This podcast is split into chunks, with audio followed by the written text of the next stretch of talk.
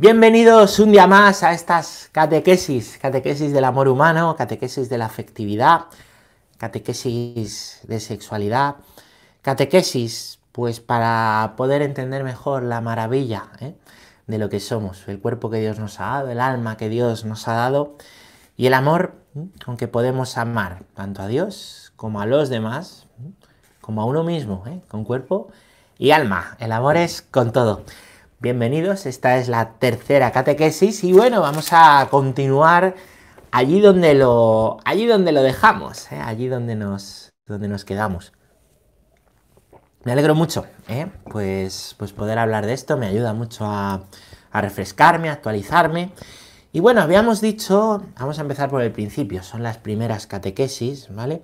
A la hora de hablar del amor humano, Jesús remite al principio, si os acordáis, hay un pasaje que comentamos donde está, está por cierto, en el, en el Evangelio de San Mateo, en el capítulo 19, donde llegan unos escribas y fariseos y como siempre, esto siempre pasa, siempre pasa en el, pues en el, en el Evangelio, tratan de pillar a Jesús y les dicen, oye Jesús, tú no estás contra la ley, ¿no? Pero mira, la ley de Moisés dice, ¿eh? dice que, que, el hombre pues repudiara a su mujer ¿eh? y se casara con otra.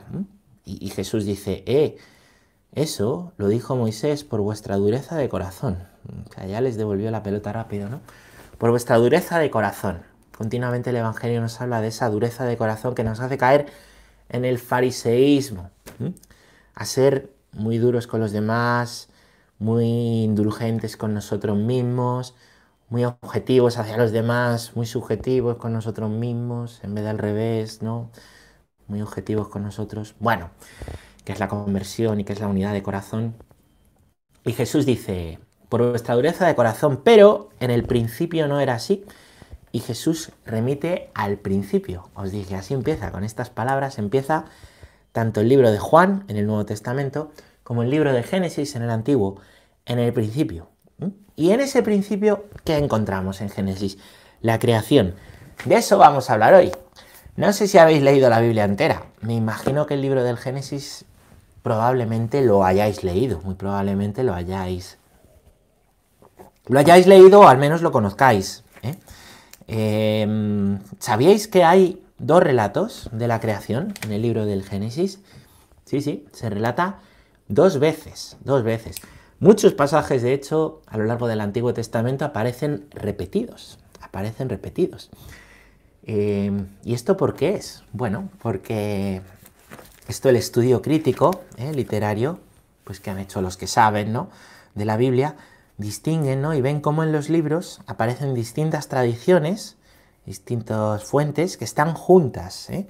En un único libro o libro de libros, que es la Biblia, ¿vale? Y en concreto, pues muchos de los pasajes que aparecen repetidos son porque se recogen dos tradiciones que se juntan en la palabra de Dios. Y es bonito porque una tradición y otra se pueden complementar, se complementan, nos, nos dan detalles, ¿no? De igual manera que cada evangelio nos da detalles únicos de la vida de Jesús, ¿vale? Al leer la Biblia, pasajes que están repetidos nos dan detalles únicos, ¿eh? cada uno de ellos. Por ejemplo, por ejemplo, vamos a hablar de la creación, ¿vale? Tenemos un primer relato de la creación en Génesis 1 y un segundo relato de la creación en Génesis 2, ¿vale? Eh, ¿Cómo se llaman estas distintas tradiciones que se funden en la Biblia? ¿Mm? ¿Cómo se llaman? Bueno, hay, hay varias, hay quien distingue hasta cuatro, ¿vale? A nosotros nos interesa mencionar dos, dos, ¿vale? La tradición que se llama yavista y la tradición que se llama eloísta, ¿vale? La yavista se llama así porque cuando se menciona el nombre de Dios se le llama Yahvé, entonces, los pasajes eh, que nos hablan de Yahvé es la tradición yavista. La eloísta se llama así porque a Dios se le llama Elohim. Elohim. Em, palabra hebrea, ¿vale?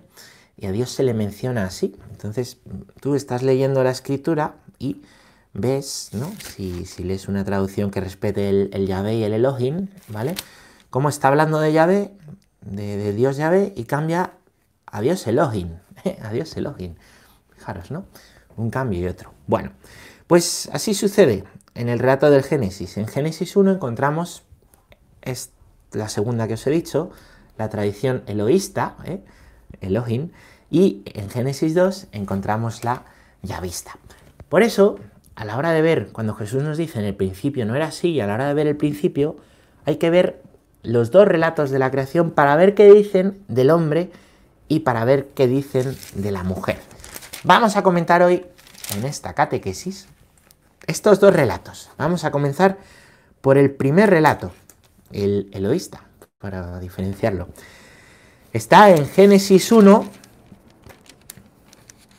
desde el 1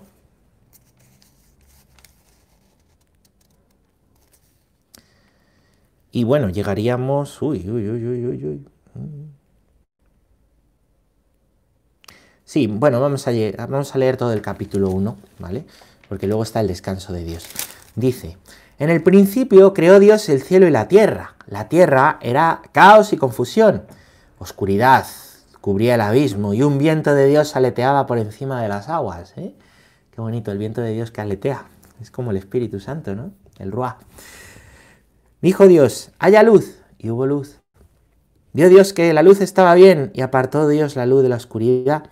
Llamó Dios a la luz día, y a la oscuridad la llamó noche. Atardeció, amaneció el día primero. Dijo Dios, haya un firmamento por en medio de las aguas, que las aparte unas de otras. E hizo Dios el firmamento. Apartó las aguas por debajo del firmamento, de las aguas de por encima del firmamento. Y así fue. Llamó Dios al firmamento cielo. Atardeció, amaneció día segundo. Dijo Dios, acumúlense las aguas de debajo del firmamento en un solo conjunto y déjese ver lo seco. Y así fue. Llamó Dios a lo seco tierra. Y al conjunto de las aguas lo llamó mar. Y vio Dios que estaba bien. Dijo Dios, produzca la tierra vegetación, hierbas que den semillas y árboles frutales que den frutos según su especie con su semilla dentro sobre la tierra. Y así fue. La tierra produjo vegetación, hierbas que dan semillas según sus especies y árboles que dan fruto con la semilla dentro según sus especies. Y vio Dios que estaba bien. Atardeció y amaneció. Día tercero. Dijo Dios, haya luceros en el firmamento celeste para separar el día de la noche y sirvan de señales para solemnidades, días y años. Sirvan también de luceros en el firmamento celeste para alumbrar sobre la tierra. Y así fue. Hizo Dios dos luceros mayores, el lucero grande para regir el día, el lucero pequeño para regir la noche y las estrellas. Y los puso Dios en el firmamento celeste para alumbrar la tierra, para regir el día y la noche y para apartar la luz de la oscuridad. Y vio Dios que estaba bien. Atardeció, amaneció, día cuarto. Dijo Dios, bullan las aguas de animales vivientes y aves revoloteen sobre la tierra frente al firmamento celeste. Creó Dios los grandes monstruos marinos y todo animal viviente que repta y que hace bullir las aguas según sus especies, y todas las aves saladas según sus especies. Y vio Dios que estaba bien. Dios los bendijo diciendo, Sed fecundos, multiplicaos y henchid las aguas de los mares, y que las aves crezcan en la tierra. Atardeció y amaneció, día quinto. Dijo Dios, produzca la tierra animales vivientes según su especie, bestias, reptiles, alimañas terrestres según su especie, y así fue. Hizo Dios las alimañas terrestres según su especie, las bestias según su especie y los reptiles del suelo según su especie, y vio Dios que estaba bien. Dijo Dios, hagamos al ser humano imagen nuestra, como semejanza nuestra, que manden en los peces del mar, en las aves del cielo y en las bestias y en todas las alimañas terrestres y en todos los reptiles que restan por la tierra.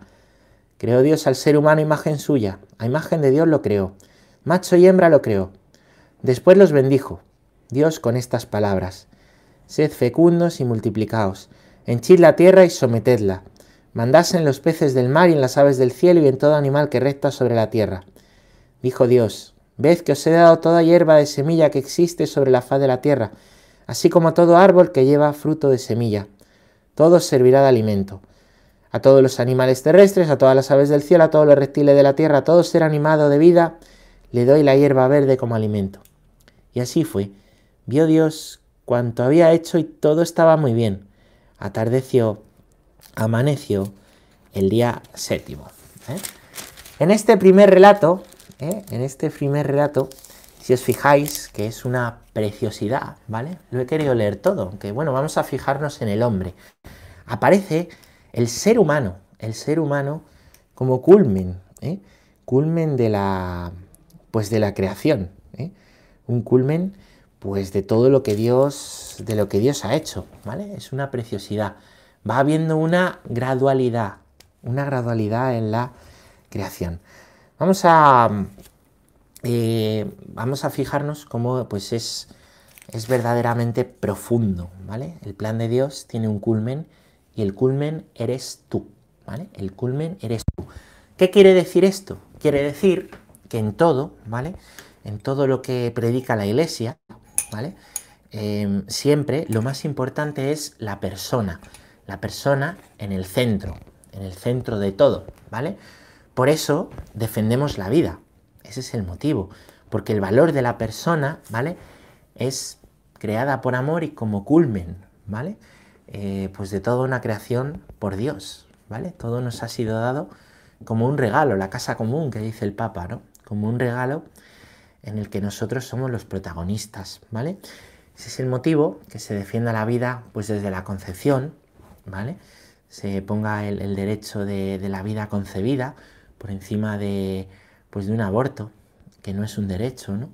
Ese es el motivo por el cual no llamamos a la eutanasia la muerte digna, ¿no? Porque nosotros no decidimos sobre la vida de, de las personas, la vida es un regalo, la vida nos ha sido dada, ¿no? La defensa de la vida, la defensa de la persona, siempre en el centro. Jesucristo lo va a poner de relieve esto, ¿vale?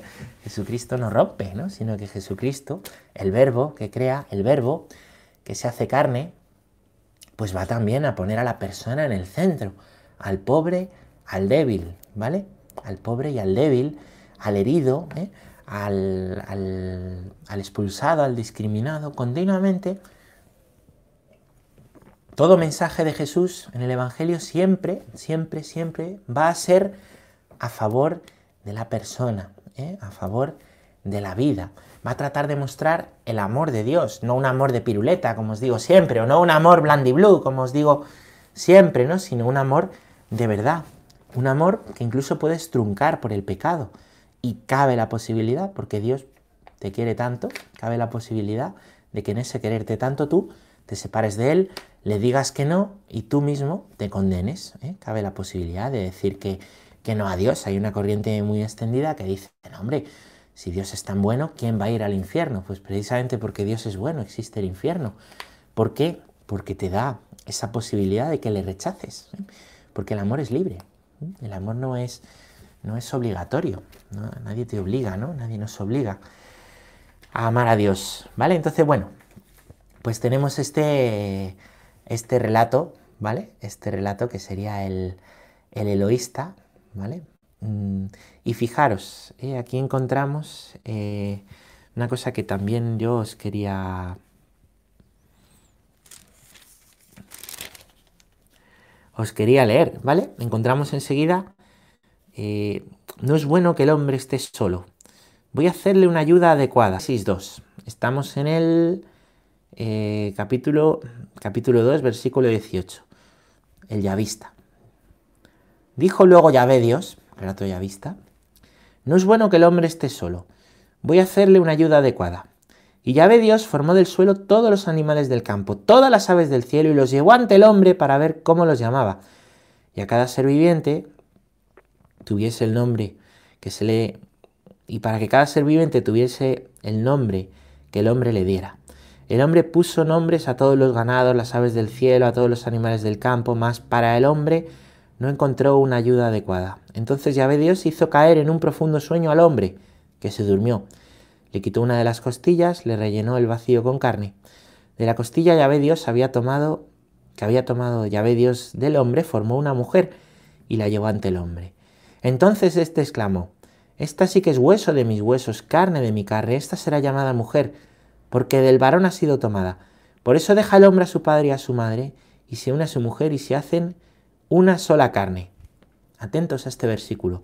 Estaban ambos desnudos, el hombre y su mujer, pero no se avergonzaban del uno del otro. Este, este es el segundo relato, ¿vale?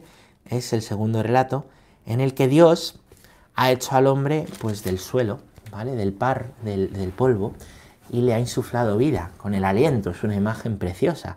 ¿Recuerdas lo que pasa el domingo de ceniza? El domingo de ceniza se nos pone polvo. Recuerda que eres polvo y al polvo volverás. ¿eh? Evoca esta imagen, ¿no? Nosotros, sin Dios, que nos ha dado la vida, pues no somos nada. Y al final la muerte nos convierte otra vez en polvo, al pobre, al rico, a todos. Y aquí Dios se fija en una cosa. No es buena la soledad. ¿Cuánto sufrimos hoy cuánto nos hace sufrir la soledad, verdad? ¿Cuántas personas solas eh, que sufren muchísimo? Pues no es bueno que el hombre esté solo y Dios se da cuenta. Entonces, cuando aparece esta imagen de la creación de los, de los animales a los, que, a los que Dios da, da nombre, sin embargo, el hombre pues sigue solo. Y ya ve Dios, duerme al hombre, le quita una costilla y de ahí forma a la mujer. Y dice el hombre, esta sí que es hueso de mis huesos, carne de mi carne, ¿no? Esto tiene una profundidad tremenda. ¿Eh? Es una imagen de la que muchas veces se han hecho una broma, ah, eh, o se hacen chistes, ¿no? Bueno, pues fijaros, fijaros. ¿eh? No es esto una mera imagen tonta, no es esto un cuentecito, no dice muchísimo, muchísimo. La mujer ha salido de la costilla, esa imagen, del costado, ¿vale? Quiere decir que es un igual, es un igual, ¿no? No sale, no, no está por encima, no está por debajo, no sale de los pies ni sale de la cabeza, sale del costado, ¿no? La mujer como igual, ¿no? Esa igualdad, ya no hay hombres y mujeres, ¿no? Eh, sois uno, ¿vale? Que proclama, que predica San Pablo, ¿no? Luego es precioso, ¿vale? Porque el costado de ese lugar sale vida, del costado sale la vida. Eh, también en el relato de, la cruz, ¿vale? Del costado de Cristo sale la sangre y el agua. Toda su sangre, y cuando no le queda sangre, sale agua del costado de Jesús. Eso es una imagen preciosa, ¿no? Maravillosa de cómo dio toda su sangre. Es una imagen donde los padres de la iglesia han visto el bautismo en el agua, la Eucaristía en la sangre, los sacramentos. ¿eh? Es Dios que te da vida, que ha muerto en la cruz, para que tú tengas vida. ¿eh? Del costado de Cristo nace la iglesia, ¿eh? del costado de Cristo nace la iglesia que se nos da eh, el alimento de Dios en la iglesia a través de los sacramentos. Del costado de Adán nace Eva. Y luego un detalle muy bonito, y es que el hombre es el culmen de la creación, pero podríamos decir que la mujer es el culmen del culmen, según este relato la obra maestra.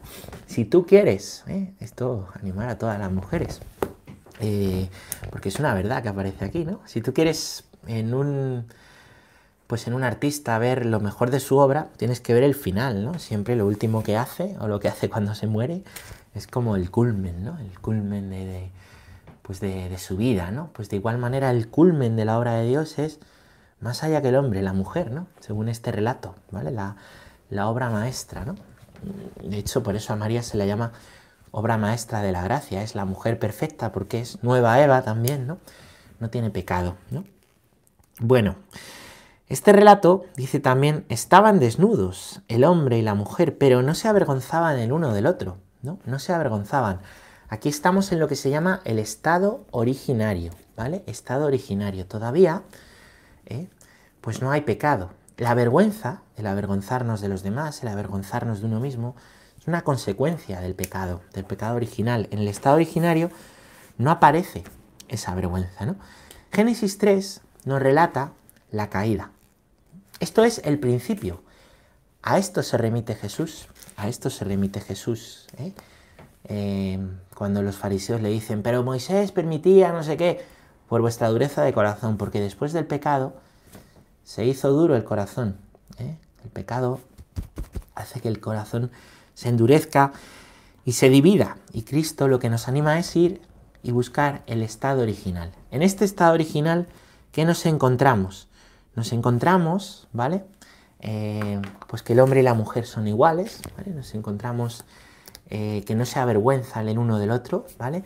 Es esa podemos ver ahí la, la indisolubilidad del matrimonio, que es un sacramento natural, aunque de esto ya, ya hablaremos, ¿vale? Están hechos el uno para el otro, se complementan el uno y el otro. No es bueno que el hombre esté solo, no están hechos para ir cada uno por su lado, sino para ser una sola carne, como decimos en el matrimonio.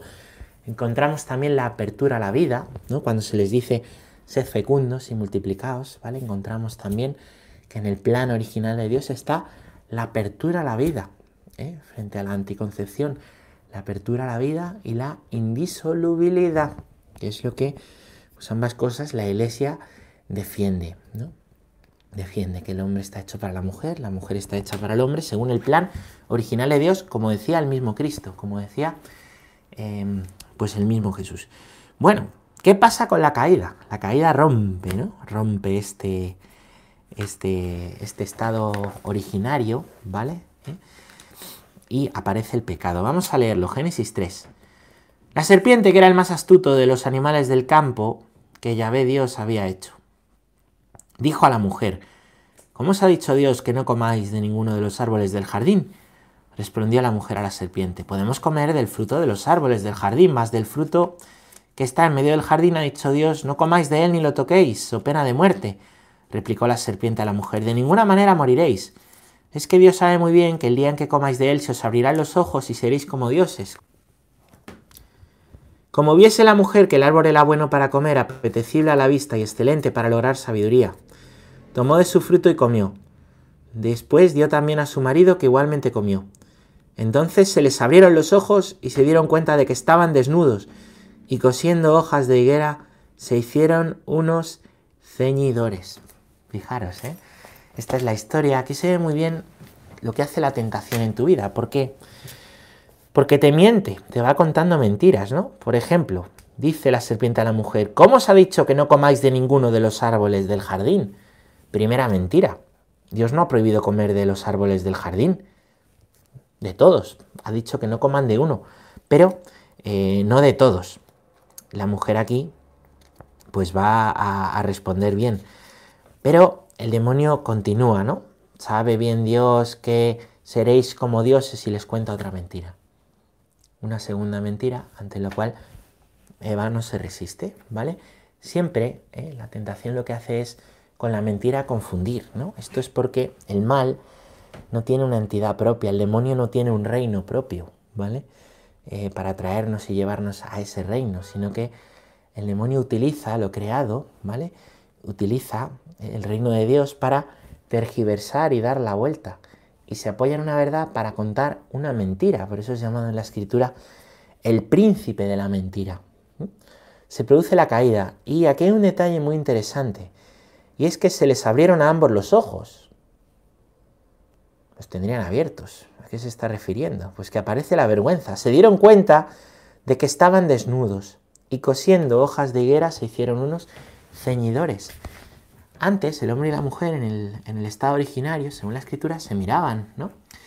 No tenían vergüenza de su desnudez. Pero ahora, ahora eh, se avergüenzan el uno del otro. Entonces, eh, pues por el pecado entra esa, esa vergüenza, ¿no? Que después, bien mirada, podemos eh, pues hablar de la necesidad del pudor. Necesitamos cubrir nuestros cuerpos por pudor, porque lo íntimo de nuestro cuerpo yo no se lo doy a cualquiera, ¿no? Es muy bonito porque en el estado originario hay una intimidad y una comunión entre el hombre y la mujer que hace que puedan verse ¿eh? sin ninguna malicia y sin ningún deseo de usarse, ¿no? Lo que sería la lujuria, ¿vale? En vez del amor, el uso de la otra persona para mi propia satisfacción, no el amor para su satisfacción, el uso para mi propia satisfacción. Esa es la lujuria. Frente al amor. Recordad lo que dice Juan Pablo II, lo contrario de amar es usarse. Bueno, pues se dan cuenta que están desnudos.